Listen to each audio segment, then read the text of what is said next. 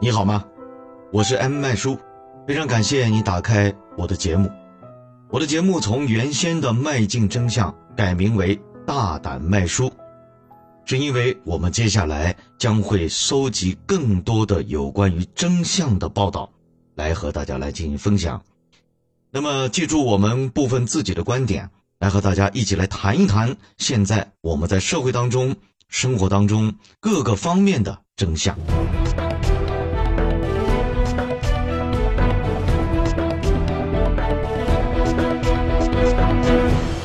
揭露真相需要勇气，收听真相的朋友也需要理性的大脑。我们希望你能够喜欢这档节目。关于真相呢，我们分成了有生活方面的真相、健康方面的真相、科学方面的真相，还有哲学方面和心理学方面的一些问题，都会在这个节目当中和大家共同来进行探讨。那么今天你进入的是。健康留言这个板块，啊，关于健康这上面的留言啊，有很多。比如说，现在咱们打开微信啊，朋友圈呢，都会疯传着很多所谓的健康知识，而且打着民间传统的旗号，或者是披着国外的新科技的那些外衣，其实干的呢，都是蛊惑人心、混淆视听、吸引眼球的行为。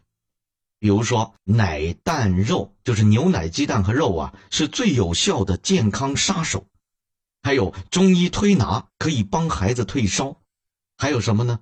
宫颈糜烂不治疗就会发展成为宫颈癌等等等等。这些呢，都是最近中国科协发布的科学留言榜的上榜留言。这些留言和我们的日常生活和女性健康都息息相关。那么今天我们和大家一起来揭露其中的排名比较靠前的七个留言。第一个，紧急避孕药一年只能吃三次。真相是什么呢？对于没有防护的性生活，或者是避孕失败之后，经常采用口服紧急避孕药的方式避免怀孕，但是在网上啊。咱们搜索紧急避孕药的时候，通常会搜索到一年服用不超过三次的字样。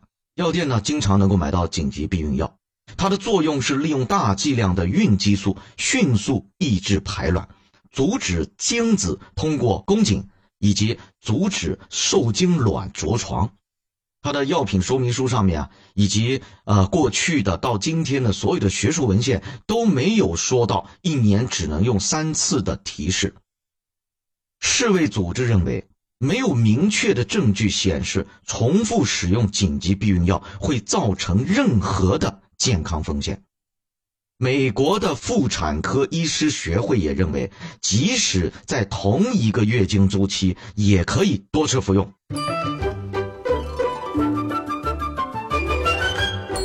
刚才是第一个谣言，第二个谣言，打电话侧脸被烫伤是手机辐射导致的。这个事件起因啊，是因为有一位女士在打电话的时候侧脸突然被烫伤了，很多人都传她是手机辐射所导致的。那么真相到底是什么呢？手机的辐射在头部引起的温度升高是微乎其微的。根据电气和电子工程协会的安全标准，人体内局部温度升高的值不能超过三点五摄氏度。换句话说，如果人体正常温度是三十六点五度，啊，那么局部的温度不能超过四十摄氏度。而手机辐射能够引起的最高温度不到三十七摄氏度。处于安全范围，而且人类还可以通过咱们本身的体液流动来调节局部的温度。所以说啊，辐射导致温度升高的依据不充分。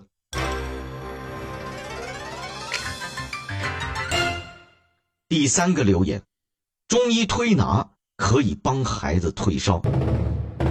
现在不少的妇幼论坛中、朋友圈中、群里边，有些自称有经验的家长推出各种小儿退烧的良方，其中包括宝宝发烧的时候，内关、心经、小天心各推拿一百次，可以快速退烧的说法。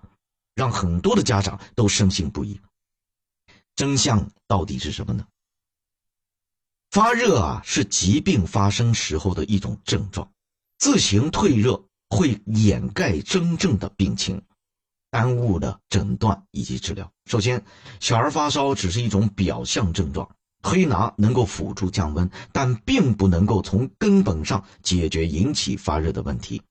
而且，能不能够在短时间内降低体温，而且降低到什么程度，目前并没有科学论据。由于啊，咱们儿童的大脑发育还不成熟，如果处理不当，就会导致大脑不可逆的损伤，严重威胁小孩的健康。世卫组织认为，对于高热安全有效的方法还是依靠药物治疗。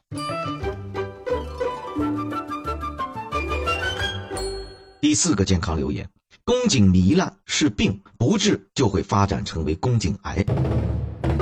这个说法是多年来困扰女性的魔咒，也让很多女性为这个花了很多的冤枉钱。真相到底是什么呢？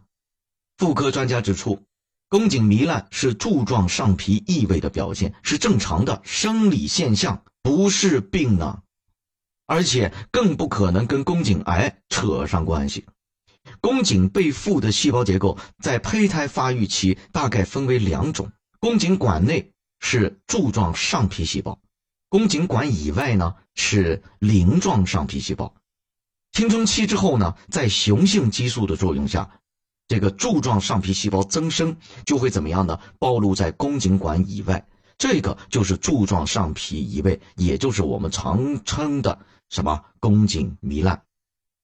绝经之后啊，柱状上皮回缩到了宫颈管内，这一现象就不会再存在了。二零零八年的全国医学统编教材《妇产科学》第八版也以柱状上皮异位取代了宫颈糜烂这一个病名。而且目前的研究结果表明，宫颈癌的主要诱发因素是高危型的 HPV，并非是什么宫颈糜烂所导致的。好了，第五个健康留言是奶蛋肉是最有效的健康杀手。网上呢一直在流传很多关于中国健康调查报告这个书的误导性的留言，比如说在书名之上冠以“救命饮食”，或称牛奶致癌，奶蛋肉类是最有效的健康杀手。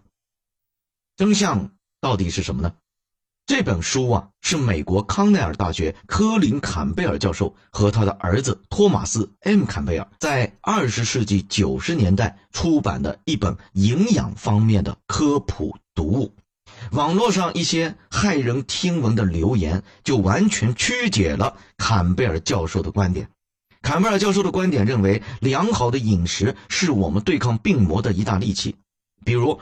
长期过度控制任何单一营养品的摄取，啊，哪些是呢？碳水化合物、脂肪、胆固醇和欧米伽三，都没有办法让你获得健康。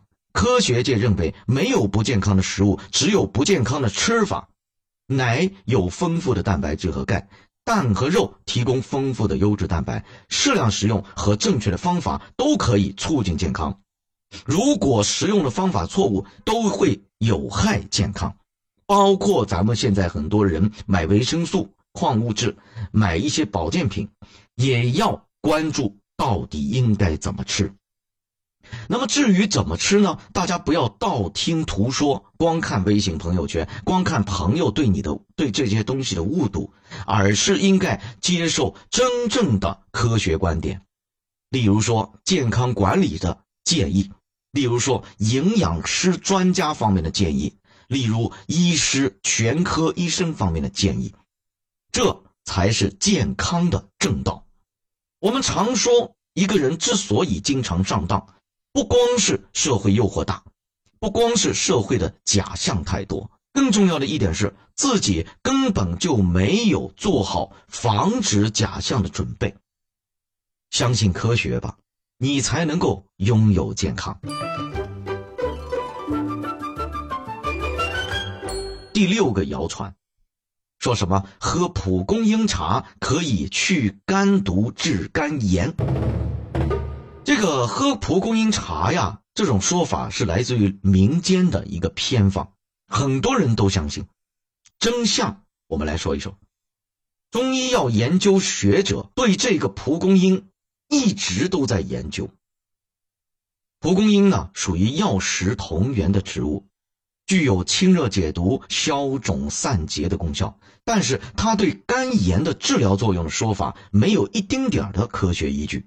肝炎呢，是发生在肝脏当中的炎症，大多是由病毒引起的。虽然已经有实验表明，蒲公英在体外可以抑制丙肝病毒的增殖，但是这项研究距离真正应用于肝炎的临床治疗还有很长的路要走。所以，治疗肝炎。绝对不能寄希望于蒲公英，确诊之后应该及时就医，规范治疗。今天的最后一个留言：抑郁症不是病，就是因为太矫情。根据媒体报道，一名二十岁的女孩不堪抑郁症折磨，发微博表示：“我生了一场很久的病，这是最后一次自杀。”很多人都认为抑郁症就是太矫情，是一时想不开，或是由于意志不够坚强所导致的。真相是，心理学以及精神学研究的人认为，抑郁症是一种咱们现代社会常见的病。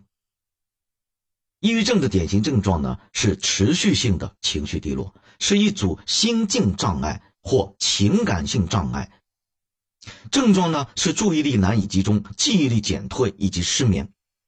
患者呢受到抑郁症情绪的影响，他的学习、工作、生活以及社交交往都会受到不同程度的影响。他们自己没有办法通过意志力控制痛苦，所以对抑郁症患者，我们不应该无端的指责或者质疑。家人、朋友以及全社会要给予他们足够的关心和支持。社会本就冷漠，请大家献出一点温暖。这个节目可能不能够帮助大家解决周围的所有的问题，但是只要我贡献一点点的力量，你收听了，也去和我一样传播出去，相信这个世界只会变得。越来越美好，也相信这个世界上的弱者，一定能够因为我们而受到帮助。一个节目能不能做得很好，并不只是在于这个节目它火不火，粉丝有多少。我非常看重粉丝的数量，但是我更加看重的是这份节目能不能够给大家带来正能量和正确的解读。如果是以正能量或者是正确解读。为基础，从而增加粉丝，是我最喜欢看到的。希望大家能帮我点赞、分享，希望大家多多留言。我们将在下一期和大家继续分享真相，请大家支持我们的栏目。我们下期再见，加油！